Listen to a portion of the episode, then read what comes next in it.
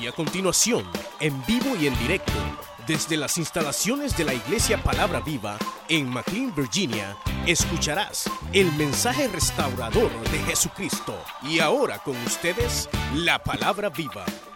Hoy hemos leído en este capítulo 7 del libro de Lucas, verso 11 al 17.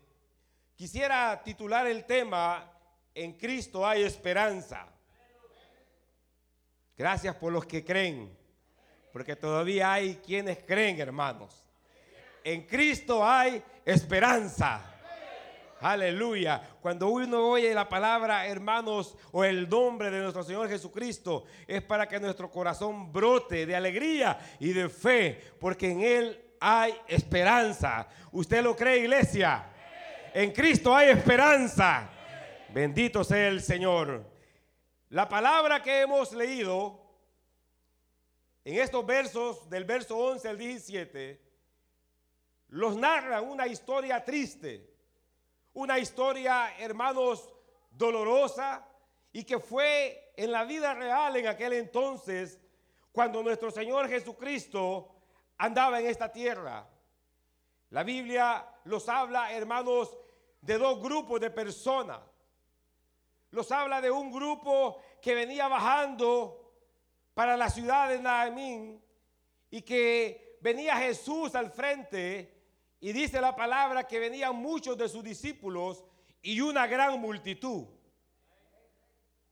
Yo me imagino que este grupo venía, hermanos, alabando, glorificando, dándole gloria al Señor, porque donde el Señor estaba o cuando la multitud se agrupaba o seguía al Señor, es porque algo había sucedido en ese momento es porque algún milagro se había desarrollado, algún milagro había hecho función en la vida de aquellas personas o muchos milagros el Señor había operado para que la gente lo empezara a seguir. Cada vez que el Señor operaba un milagro, la gente se abultaba y lo seguía hasta donde el Señor iba, porque donde el Señor iba pasando, algo iba sucediendo, algo iba pasando, porque cuando el Señor pasa por un lugar, hay milagros y hay prodigios, hay milagros y hay prodigios, y ese mismo Dios que iba pasando por aquellas ciudades es el Dios que está con nosotros en esta tarde,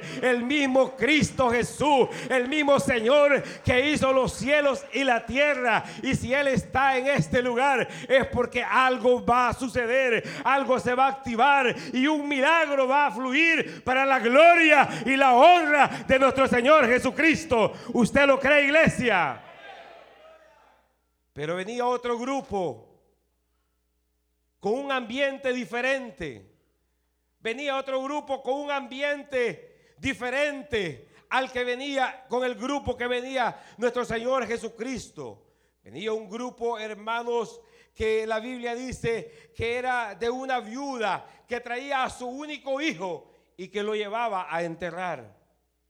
Seguramente este grupo venía, hermanos, llorando, venía, hermanos, sintiendo el dolor de aquella madre, venía en un ambiente totalmente diferente. Pero déjeme decirle en esta tarde, hermanos, que muchas veces la vida así es.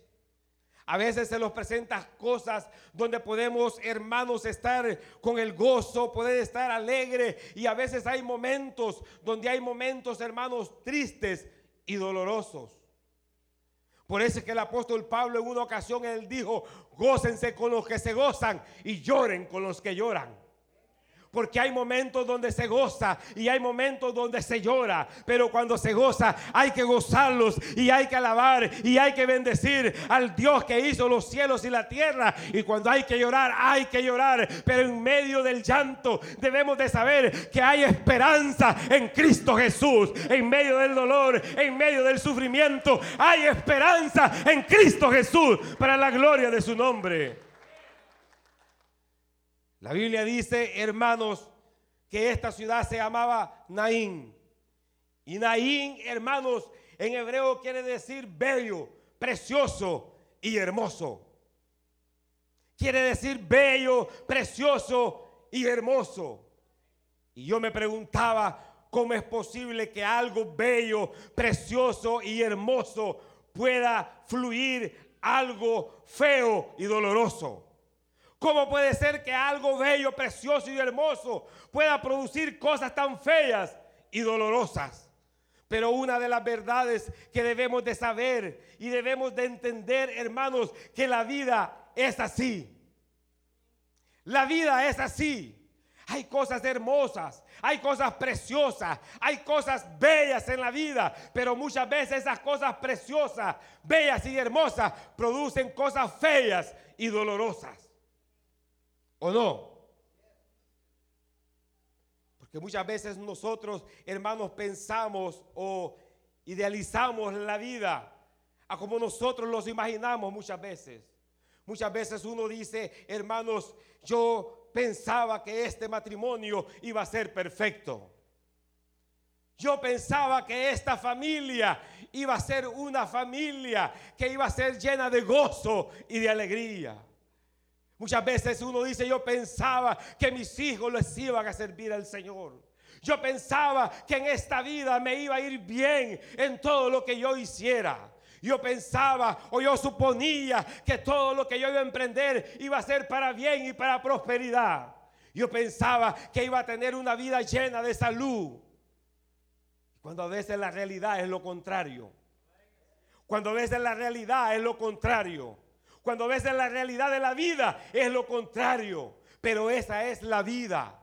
Así es la vida, hermano. Muchas veces aparenta una cosa y la realidad es otra. Porque en el único que podemos encontrar esperanza no es en el hombre ni en la mujer, sino en Cristo Jesús que hizo los cielos y la tierra. Solamente en Él encontramos la realidad de la vida. Solamente en Él se encierra la realidad de la vida en sí. Porque muchas veces las cosas pueden parecer bellas, hermosas, pero son cosas que lo llevan a cosas feas y dolorosas. Déjeme decirle, hermanos, que esta mujer había sido golpeada por la vida. Porque no solamente estaba enterrando a su único hijo, sino que era una mujer viuda que había sido golpeada por la vida porque su marido había fallecido. Era una mujer que había, hermanos, sufrido y estaba sufriendo el dolor más fuerte de cualquier ser humano. Perder su marido, perder su único hijo. Y ahora ella tenía que ir afuera de la ciudad a enterrar a, a su único hijo. En aquel entonces era la costumbre que cuando alguien se iba a enterrar, se tenía que enterrar afuera de la ciudad. Y afuera de la ciudad se tenían que ejecutar aquellas personas que eran condenadas con delitos graves. Afuera de la ciudad, hermanos, enviaban a los enfermos con enfermedades incurables. No los querían en la ciudad. La sociedad no los quería en medio de ellos los enviaban afuera de la ciudad. Afuera de la ciudad, queridos hermanos, enviaban a los desahuciados. Desahuciado, hermanos, quiere decir quitar toda esperanza y toda expectativa a una persona. Una persona desahuciada es aquella que le están diciendo, tú ya no tienes solución. Tú ya no tienes respuesta. A ti se te han cerrado las puertas. A ti se te ha acabado la oportunidad. Tú tienes que salir afuera de la ciudad. El sistema lo estaba impulsando para afuera de la ciudad. Estaba sacando a aquellas personas afuera de la ciudad porque ya no había solución para ellos. Porque eso es lo que hace el sistema. Eso es lo que hace el hombre. Eso es lo que hace este mundo. Sacarlos afuera de la ciudad. Porque ya no hay esperanzas. Ya no hay, hermano, solución. Ya no hay salida. La única salida es la muerte. La única salida es la muerte. Déjeme decirle que esta mujer había perdido a su marido. Y en la Biblia el marido representa el apoyo, la ayuda económica de una mujer, el respaldo de una mujer. Ella había perdido su ayuda, ella había perdido su respaldo económico, ella había perdido el soporte de una mujer. Pero no solo había perdido a su marido, sino que ahora estaba perdiendo su único hijo. Y los hijos representan sueños, expectativas en la Biblia. Y cuando uno pierde los sueños o pierde la habilidad de seguir soñando, ¿para qué seguir viviendo? Cuando uno pierde los sueños, cuando uno pierde la expectativa de seguir adelante, de poder avanzar, de poder soñar, ¿para qué seguir viviendo? ¿De qué sirve la vida cuando no hay sueños? ¿De qué sirve la vida cuando no hay expectativas? ¿De qué sirve la vida cuando los hemos estancado y no podemos avanzar? ¿De qué sirve la vida cuando ya todo se ha terminado y cuando el sistema, el mundo los ha desahuciado y los ha dicho ya no hay esperanza, ya no hay solución? Pero yo te digo en esta tarde, te traigo buenas noticias, porque aunque el mundo diga que no hay esperanza, que no hay salida, que ya no hay respuesta, que ya no hay solución, hay solución en Cristo Jesús, porque hay esperanza esperanza en Cristo Jesús. En Cristo hay esperanza a su nombre. Hay esperanzas en Cristo Jesús. Hay esperanzas en Cristo Jesús. Él resucita todo aquello que está muerto. Y da nuevas esperanzas para la gloria y la honra del Señor. A ella le estaban diciendo, sal de la ciudad. Sal de la ciudad has quedado desamparada, has quedado sin apoyo, has quedado sin ayuda, has quedado sin sueños.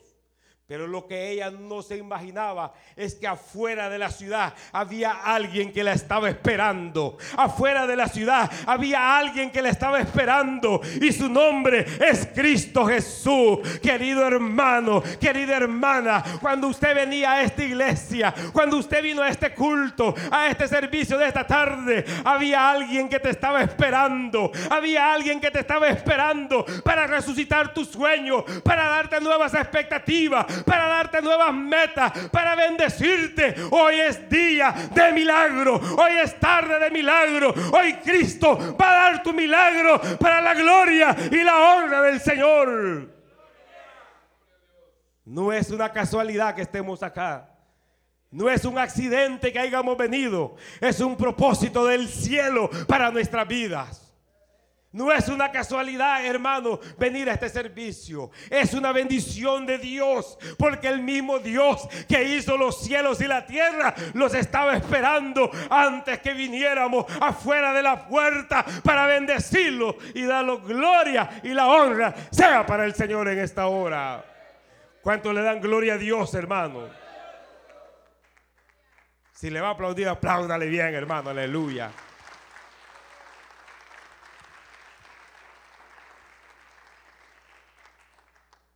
Cuando la Biblia habla, hermanos, el encuentro que hubo en Jesús y la samaritana, habla de esa mujer que era una mujer pecadora, una mujer, hermanos, que había puesto su vida al pecado, al adulterio, al fracaso. Y su única solución era la muerte y la condenación eterna. Su única solución o su única eh, eh, el final iba a ser la muerte y la condenación eterna. Y ella iba a aquel pozo a traer agua para poder beber. Pero un día determinado llegando a aquel pozo, el pozo no estaba solo. Jesús estaba esperando a la samaritana. Jesús estaba en el pozo de, Jacob. Y que Jesús estuviera en el pozo de Jacob. Jesús le estaba diciendo a la samaritana, sé que eres una pecadora, sé que eres una adúltera, sé que has sido pecadora en tu vida, pero yo soy tu esperanza para que tu vida sea transformada, sea cambiada, porque el único que puede cambiar se llama Cristo Jesús. El único que puede cambiar la vida se llama Cristo Jesús. Y es el que está con nosotros en esta tarde para la gloria y la honra del Señor. Ella nunca se imaginó que era el Señor el que la iba a esperar. Pero Jesús llegó para decirle, yo te perdono. Si tú has venido a este lugar y no te has arrepentido de tus pecados, bienvenido. Porque Cristo perdona tus pecados. Cristo perdona tus pecados. Y no importa qué tan negros hayan sido. Y no importa qué tan duros hayan sido. Para Cristo no hay pecado grande ni pequeño. Pecado es pecado. Y todo aquel que peca va a la condenación eterna. Pero aquel que se arrepiente alcanza la misericordia del Dios que hizo los cielos y la tierra. Porque aún en el pecado hay esperanza en Cristo Jesús. Aleluya. Hay esperanza en Cristo Jesús. Esa es mentira del diablo que se van a morir condenados. Esa es mentira del diablo se van a morir condenados si no creen en Jesús. Pero si creen en Jesús hay esperanza, hay perdón de pecado. Porque así dice la palabra. Si alguien ha pecado, venga delante del Señor y Él va a interceder delante del Padre y perdonará nuestros pecados. Porque hay pecado. Él es nuestro abogado en el pecado. Él es nuestro abogado. Y si los confesamos y los arrepentimos, alcanzamos misericordia. Y dice la Biblia que esta mujer venía saliendo de la ciudad. Pero cuando Jesús venía, dice que Jesús la había visto. Y dice, y Jesús viéndola a ella. Jesús había visto, hermanos, el dolor de esta viuda. El Señor había visto, hermanos, el dolor de esta viuda. Aunque los demás no lo hubieran visto, el Señor la había visto. El Señor había visto sus lágrimas. El Señor había visto su lamento. El Señor había visto su sufrir. El Señor había visto, hermanos, sus quejas. El Señor había visto, hermanos, sus lágrimas rodar de su, de su, de su rostro. Saben, hermanos y hermanas, Dios ha visto nuestro llorar. Él ha visto cuando nosotros lloramos. Hermana, Dios te ha visto cuando has llorado, cuando has clamado al Señor llorando, cuando has gemido en tu espíritu, cuando le has pedido al Señor auxilio. Él te ha visto. No ha llorado de por gusto. Aunque el hombre no te haya visto, aunque el hermano no te haya visto, Dios ha visto tu lamento. Dios ha visto tu llorar. Él ha visto tu sufrir. Y cuando Dios ve el lloro de alguien, de déjame decirte que Dios no se va a quedar así nomás. Él va a hacer algo. Él va a hacer algo en tu vida. Él va a cambiar tu vida. Él va a cambiar tu rumbo. Él va a cambiar ese lloro por un yo, por un cambio de gozo para la gloria y la honra de nuestro Señor Jesucristo. Porque en medio del llanto, en medio del sufrimiento, hay alguien que los está viendo. Y ese es el Señor que hizo los cielos y la tierra. Ese se llama Cristo Jesús en medio de nuestros sufrimiento, mi hermana, mi hermano, en medio del dolor, en medio de la agonía. Cristo los está viendo. Cristo ha puesto su mirada. Por eso es que los ha traído en este lugar para consolarlo, para levantarlo, para fortalecerlo, para darlos ánimo, para llevarlos a un momento o a un ambiente mejor para la gloria y la honra del Señor. Dios ve nuestro sufrir. Dios los ha visto, mi hermano. Dios los ha visto, mi hermano. Él ve cuando nosotros lloramos a solas. Él ve cuando nosotros estamos pidiéndole al Señor por ese hijo, por ese matrimonio. Él sabe lo que estamos pasando. Tal vez aquí muchas veces no lloramos. Tal vez aquí muchas veces estamos ahí como muy secos. Pero Dios sabe que dentro de nosotros, allá en lo secreto, han habido lágrimas, han habido hermanos llanto, ha habido sufrir. Hay algo dentro de nosotros que se tiene que despegar en esta tarde. Hay algo dentro de nosotros que tiene que despegarse de esta tarde. ¿Y saben quién puede hacer eso? Cristo Jesús lo puede hacer porque hay esperanza en Cristo Jesús. Cuando el mundo te dice, cuando la situación te dice, no hay esperanza, no hay solución, ya no se puede con ese matrimonio, ya no se puede con esos hijos, ya no se puede con ese trabajo. Yo te digo en esta tarde, en Cristo hay esperanza, en Cristo hay esperanza, en Cristo hay esperanza. A su nombre. Hay esperanza en Cristo Jesús. Hay esperanza en el Señor. Porque para Él no hay nada imposible. Lo que el hermano no ve, lo que la hermana no ve, Dios lo estaba viendo desde hace muchos años. Dios ha estado viendo desde hace muchos años que tú has querido cambiar y no puedes cambiar. Que tú has querido cambiar y no puedes cambiar. Que tú has querido salir adelante y no puedes salir. No puedes avanzar.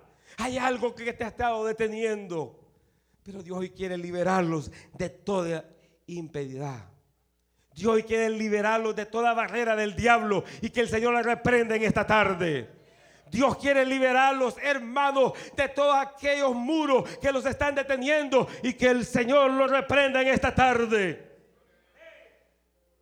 Uno muchas veces dice, yo no puedo, Señor, avanzar de aquí. Yo no puedo, Señor, crecer espiritualmente. Que el Señor reprenda al diablo, porque en Cristo sí podemos, en Cristo sí podemos, porque en Cristo hay esperanza, en Cristo hay esperanza y que la honra y la gloria sea para el Señor. La Biblia habla de un hombre llamado Saqueo. Y la Biblia lo describe como un hombre que no lo querían. Porque era un hombre jefe de los publicanos. Era un hombre que hacía trampa, estafador. Era un hombre que se había ganado el odio del pueblo de aquella ciudad. Era un hombre que prácticamente nadie quería ni verlo era un hombre, hermanos, que prácticamente era la oveja negra de aquella ciudad. Todos sabían quién era Saqueo. Todos sabían quién era Saqueo. Todos lo conocían, hermano, que era un hombre que no tenía misericordia. Era un hombre que no le importaba la necesidad de los demás. Lo único que él quería era saciarse él y enriquecerse más él. Pero en un momento determinado, la Biblia habla, hermanos, que él procuraba ver a Jesús porque sabía que Jesús iba a pasar por aquella ciudad. La Biblia no lo dice, pero yo quiero pensar, queridos hermanos, que en ese momento Saqueo había en su corazón una ganas o un, que, un sentir de cambiar, de ser otra persona, de ser una persona normal, de poder vivir en la ciudad y ser queridos por los demás. Pero había alguien, algo dentro de él que lo detenía, algo que no lo podía avanzar, que no podía seguir y poder ser liberado de aquello. Pero él había oído de Jesús y, si, y yo pienso que él pensaba y decía, tal vez si veo a Jesús, tal vez si tuviera algún encuentro con Jesús, fuera liberado y fuera mi vida cambiada y transformada y fuera yo diferente. Yo pienso eso porque dice la Biblia que cuando él quería ver al Señor Jesús donde él iba a pasar, no podía por causa de la multitud, porque él era pequeño de estatura. Pero él dice que siguió caminando, siguió caminando, se subió a un árbol sicomoro y él dijo, por aquí yo voy a ver a Jesús. Siquiera yo por aquí lo voy a ver al Señor. Pero cuando Jesús dice la Biblia que iba pasando por donde estaba Saqueo, él levantó la vista y vio a Saqueo, vio a Saqueo y le dijo, Saqueo, desciende, date prisa, porque hoy es menester que yo pase a tu casa, Saqueo. Desciende, desciende, Saqueo, porque hoy es menester. Él pensaba ver al Señor, pero él nunca pensó que el Señor ya lo estaba viendo a él. ¿Cuánto le dan gloria a Dios, hermano? ¿Mm? Él pensaba ver al Señor, pero él nunca pensó que el Señor ya lo estaba viendo a él, aleluya. Muchas veces uno dice, voy a ir a ver si veo al Señor, aleluya. Y qué bueno es, hermano. Pero déjame decirte que Dios ya te había visto a ti primero. Y cuando Dios ve a alguien es porque tiene un propósito especial para su vida. Y cuando Dios ve a alguien es porque tiene un propósito especial para su vida. Pero a mí me llama la atención porque el Señor le dice, desciende. Y yo estaba buscando la palabra desciende en el diccionario. Y ustedes saben qué quiere decir baja. ¿Verdad? Descender quiere decir bajar. ¿Sí o no? Entonces el Señor le estaba diciendo, baja del árbol. Porque es menester que yo pase a tu casa. Pero siguiendo buscando yo encontré algo que me llamaba la atención. Porque descender también significa bajar de categoría a alguien inferior. Bajar de categoría a alguien inferior. No solamente le estaba diciendo el Señor a Saqueo, baja del sicomoro, sino también le estaba diciendo, baja de categoría a alguien inferior. El Señor le estaba diciendo a Saqueo, baja de ser orgulloso, baja de ser vanidoso, baja de ser altivo y sé humilde, porque al que se humilla, Dios lo exalta. Al que se humilla, Dios lo exalta. Al que se humilla, Dios lo exalta. No solamente hay que bajar para el culto, no solamente hay que bajar para la reunión, no solamente hay que bajar para leer la Biblia, no solamente hay que bajar para la oración, no solamente hay que bajar para la vigilia, ni para los ayunos, hay que bajar de categoría y humillarlo delante de Dios, humillarlo delante del Señor, porque hay esperanza en Cristo Jesús. Hay esperanza en un corazón humillado, porque un corazón humillado y contrito Dios no desprecia. ¿De qué sirve que bajemos al culto? ¿De qué sirve que bajemos a la oración? ¿De qué sirve que bajemos al ayuno? ¿De qué sirve que seamos hombres de oración y de ayuno, de lectura, cuando no hay humillación en nuestro corazón? Cuando no hay humildad en nosotros, cuando hay altivez en nosotros. Dios le estaba diciendo a Saqueo, tienes que bajarte de categoría. Hay que bajarlos de categoría. Hay que bajarlos de categoría. Por eso es que el Señor dice, si alguien te pega en la mejilla, ponle la otra. Si alguien te pide que camines una milla, camine dos. Baja de categoría. Porque el que se humilla, Dios lo exalta. Y al altivo Dios lo ve de lejos. Al altivo Dios lo ve de lejos. Y el que se humilla es hombre. Y la que se humilla es mujer. Aleluya. Es que Pilato dijo, he ahí el hombre, hablando de Jesús. A Jesús lo estaban insultando, hermano. A Jesús lo estaban injuriando. A Jesús lo habían azotado. A Jesús le pusieron una corona de espina. Y lo más bajo que hicieron, que prefirieron mejor a Barrabás que a Jesús. Despreciaron al Señor por un asesino. Pusieron en alta estima a un delincuente que al mismo Señor.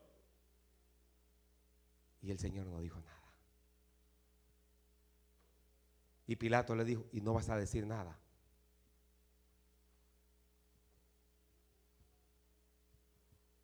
Mira cómo están injuriándote. Mírate cómo te están acusando. No vas a decir nada.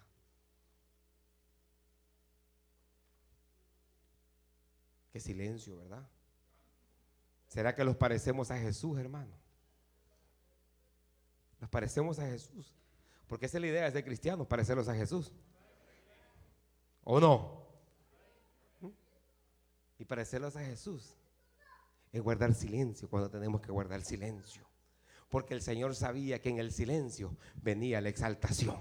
Porque cuando los callamos y los humillamos, hay exaltación delante del Padre. Por eso es que Dios le dio toda potestad al Hijo. Lo exaltó hasta los sumos. Para que en el nombre de Cristo se doble toda rodilla de los que están en el cielo, de los que están en la tierra y de los que están debajo de la tierra. Porque Él se humilló hasta los sumos para la gloria del Padre. Saqueo tiene que bajar de categoría. Yo no sé a quién Dios le está hablando. Pero Dios siempre manda su palabra a tiempo y afuera de tiempo. Siempre manda su palabra a tiempo y afuera de tiempo. Y si hay algo que no los va a dejar avanzar, es el orgullo. Y si hay algo que no los va a dejar avanzar, es la altivez. Y si hay algo que no los va a bajar, es creerlo más que los demás. Si hay algo que no los va a dejar avanzar, hermano, es ver de menos a los hermanos es verlo de menos unos con los otros. No va a venir la bendición de Dios. No va a venir la bendición de Dios. Al menos que los humillemos delante del Señor. Al menos que los humillemos delante de Cristo. Porque si mi pueblo se humillare, oh, el cual clama, yo bendeciré su tierra. Yo lo bendeciré, dice el Señor. Pero hay que ver humillación delante de Dios. Porque en Cristo hay esperanzas. En Cristo hay esperanza. En Cristo hay esperanza. Me llama la atención Naamán, el general de Siria, que cuando llegó del profeta y el profeta le dijo, vete para el Jordán y te zambulle siete veces y vas a ser sano. Él dijo, ¿este qué le pasa? Si en mi tierra hay mejores ríos, ¿cómo yo me voy a zambullir a ese Jordán chuco? Sucio. Y agarró su caballo y se fue, enojado. ¿Cuántos nada más han venido en esta tarde? Aleluya. Que les dicen hacer esto y mejor agarran su carro y se van hasta quemando llantas. No hace el caballo, ¿verdad? Bueno, aunque no tiene nada de malo, ¿va? pero allá andan, salen hasta quemando llantas, de enojados, porque hay orgullo. Ese es orgullo. Ese es orgullo, hermano. Y el orgullo no va a permitir que miremos al Señor en aquel día. Y dice que él iba enojado, hermano, botando piedras, quizás hasta golpeando el caballo para llegar más rápido. Porque eso es lo que hace cuando uno está enojado, uno golpea lo que tiene al, lado, hermano. ¿Sí o no? Se la desquita con quien no es.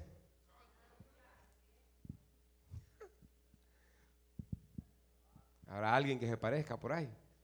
Se la va a desquitar con los hijos, se la va a desquitar con la mujer, pero con alguien con el que no se la debe, se la desquita. Y allá iba Naamán, enojado, apartando piedras por el camino. Pero se le acerca uno de sus siervos y le dice, mi señor, si acaso el profeta no hubiese propuesto alguna cosa más grande, ¿no la hubieses hecho? ¿Cuánto más cuando te dice, ve, zambúyete en el Jordán y vas a ser limpio de tu lepra, no tendrás que hacerlo. Esas palabras tocaron el corazón de Naamán. Esas palabras tocaron el corazón de Naamán, pero yo me preguntaba, ¿por qué siete veces? ¿Por qué no solo una vez? Porque tan grande sea el orgullo, así son las veces que tenemos que humillarlo delante de Dios tan grande sea el orgullo que tengamos, no es suficiente con una vez que vengamos humillados delante de Dios. Hay que humillarlo siete veces delante del Señor y decir, Señor, aquí está mi vida, aquí está mi orgullo, aquí está mi altivez. Señor, cámbiame, cámbiame, sáname, Señor, porque hay esperanza en el Señor. Dice la palabra de Dios que aquel general se fue y se zambulló la primera, salió, él se vio leproso. La segunda salió, se vio leproso. La quinta, la sexta, a la séptima, su piel fue como piel de niño, porque Dios puede hacer las cosas nuevas. Dios puede hacer las cosas nuevas. Bendito y alabado sea el Señor, aleluya. Dios puede hacer las cosas nuevas, hermano. Dios las puede hacer nuevas. Por eso es que el Señor le dijo, ¿sabes qué, saqueo? Voy a ir a tu casa. Y cuando el Señor entró a la casa de saqueo, a mí me llama la atención, hermano. Yo no sé usted, pero a mí me llama la atención que fue, hermano, la conversión donde el Señor no tuvo que dar ningún mensaje. Porque él entró a la casa, se sentó y el que se paró a hablar fue saqueo. Y le dijo, ¿sabes qué, Señor? Yo he maltratado a muchos, o tal vez he ofendido, pero déjame decirte algo, Señor. Primeramente quiero empezar donde más me duele, con el dinero. ¿Mm? Porque a muchos los cuesta dar, hermano. Y cuando se los habla de pedir es donde más los duele. ¿Mm? Y muchas veces hay que empezar por ahí. Y sabes qué, Señor le dijo, la mitad de mis bienes se lo voy a dar a los pobres. Y si en algo he defraudado a alguien, se lo voy a, a regresar cuatro veces. Cuando el Señor vio, el Señor dijo, este ha bajado de categoría. Este ha descendido hasta abajo. Y lo único que el Señor dijo, este es hijo de Abraham. Este es hijo de Dios. Y en esta casa ha venido la salvación, porque él era un hijo de Abraham, porque se humilló, se arrepintió de lo que él había hecho, aunque la, eh, aunque la ciudad, aunque la sociedad lo había, hermano, descartado a Saqueo, había esperanza en Cristo Jesús para Saqueo. Y si hubo esperanza en Cristo, hermanos, para Saqueo, también hay esperanza en nosotros delante del Señor que hizo los cielos y la tierra. Todavía podemos cambiar, todavía podemos hacer las cosas nuevas, pero hay alguien que las va a hacer y no nosotros. Y su nombre se llama Jesucristo para la gloria y la honra de su nombre. Bendito sea el Señor. Y dice la Biblia que Dios vio a la viuda y vio que estaba llorando y fue movido a compasión. Y fue movido a compasión. Señor se conmovió de la situación de ella. Señor dijo, ¿cómo puede ser posible? Se conmovió de la situación de ella. Y cuando Dios se compadece de alguien, no es así nomás, queridos hermanos.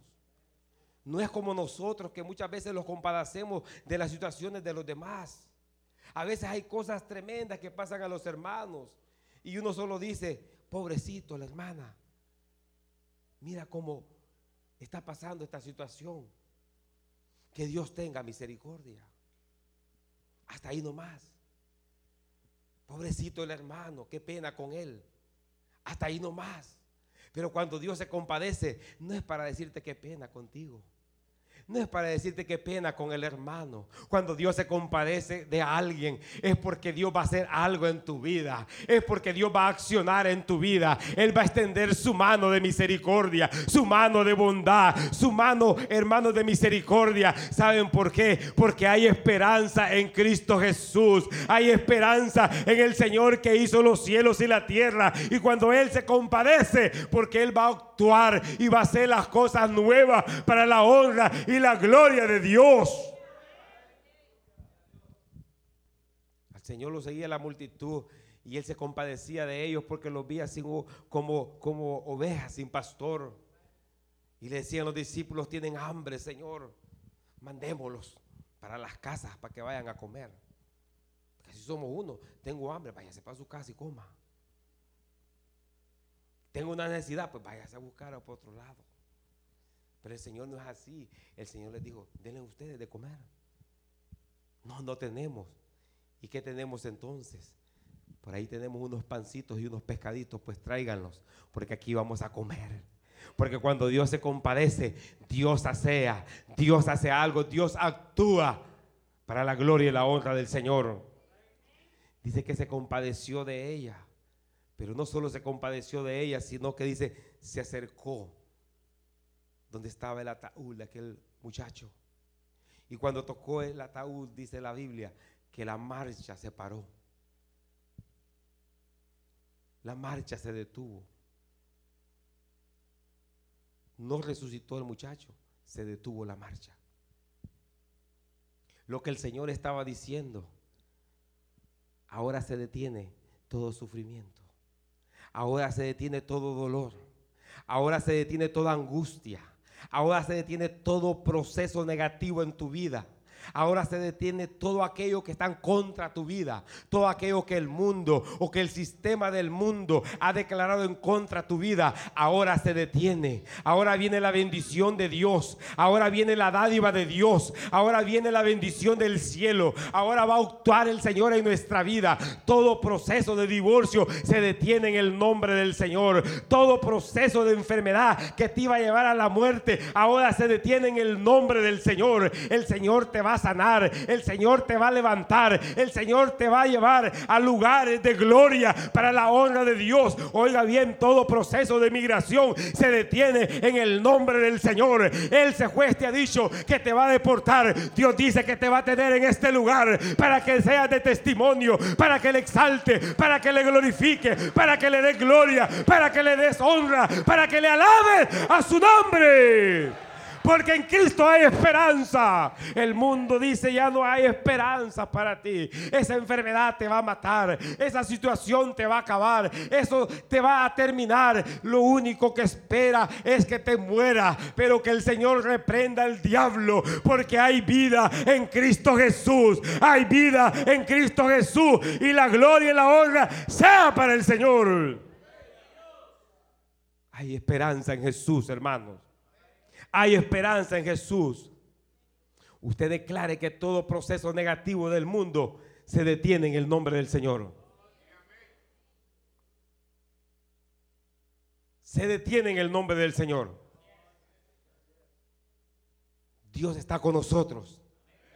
Y si Dios está con nosotros, ¿quién contra nosotros?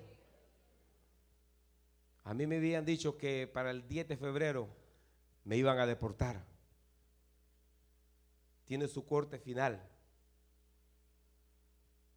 Estamos en la última corte y es su corte y no hay esperanza. No hay solución. No hay cómo hacer. Eso fue lo que me dijo el abogado. No hay respuesta. Y yo dije, hay un Cristo que tiene esperanza. Hay un Cristo en quien yo confío. Y Él tiene la última palabra. Y de repente me dice el abogado, la corte ya no va a ser el 10. Y yo le digo, ¿por qué? Porque el juez que tenía su caso se ha jubilado. Yo dije, Dios está trabajando. Yo dije, el Señor está trabajando. Porque cuando el Señor ve el clamor de los justos, Él intercede por ellos. Yo dije, el Señor está trabajando y me dice, quedémoslo a la expectativa cuando viene la corte. Y yo estaba en la expectativa y pidiéndole al Señor, Señor, que sea tu voluntad, que sea lo que tú tengas para tu siervo. Llegó una carta que decía, su corte final va a ser en el 2023. ¿Cuánto le dan gloria a Dios? Su corte final va a ser dentro de siete años. El número perfecto del Señor para la gloria y la honra del Señor. ¿Sabe por qué, iglesia? Porque hay esperanza en Cristo Jesús. El mundo puede decir se terminó todo, se acabó todo. Que el Señor reprenda al, al diablo, porque hay esperanza en Cristo Jesús. Hay alguien que tiene la última palabra y su nombre es Cristo Jesús. A Él sea la alabanza, la gloria y para siempre sea para Él toda gloria. Aleluya. Bendito sea el Señor. Y dice que Después que se paró la marcha, le habló al muchacho y el muchacho se levantó y se incorporó con los demás y empezó a hablar. Y empezó a hablar. Y muchos le dieron miedo, pero ahí empezaron a glorificar a Dios y empezaron a darle alabanza a Dios y empezaron a honrar a Dios. ¿Saben por qué, hermano? Aquello que iba a ser, hermanos, el que un luto, un llanto, se volvió en alegría, porque Dios, en Dios hay esperanza, en Cristo hay esperanza. Él resucita lo que está muerto para la gloria y la honra del Señor. ¿Cuántos le dan gloria a Dios en esta tarde? Bendito sea el Señor. Puede cerrar sus ojos en esta hora. Oh, cierra sus ojos en esta hora. Sabe que Dios... Usted escuchó el mensaje restaurador de Jesucristo desde las instalaciones de la iglesia Palabra Viva en McLean, Virginia. Si este mensaje ha sido de bendición para su vida y necesita oración, contáctenos al teléfono 571-633-0469. 571-633-0469. Que Dios le bendiga.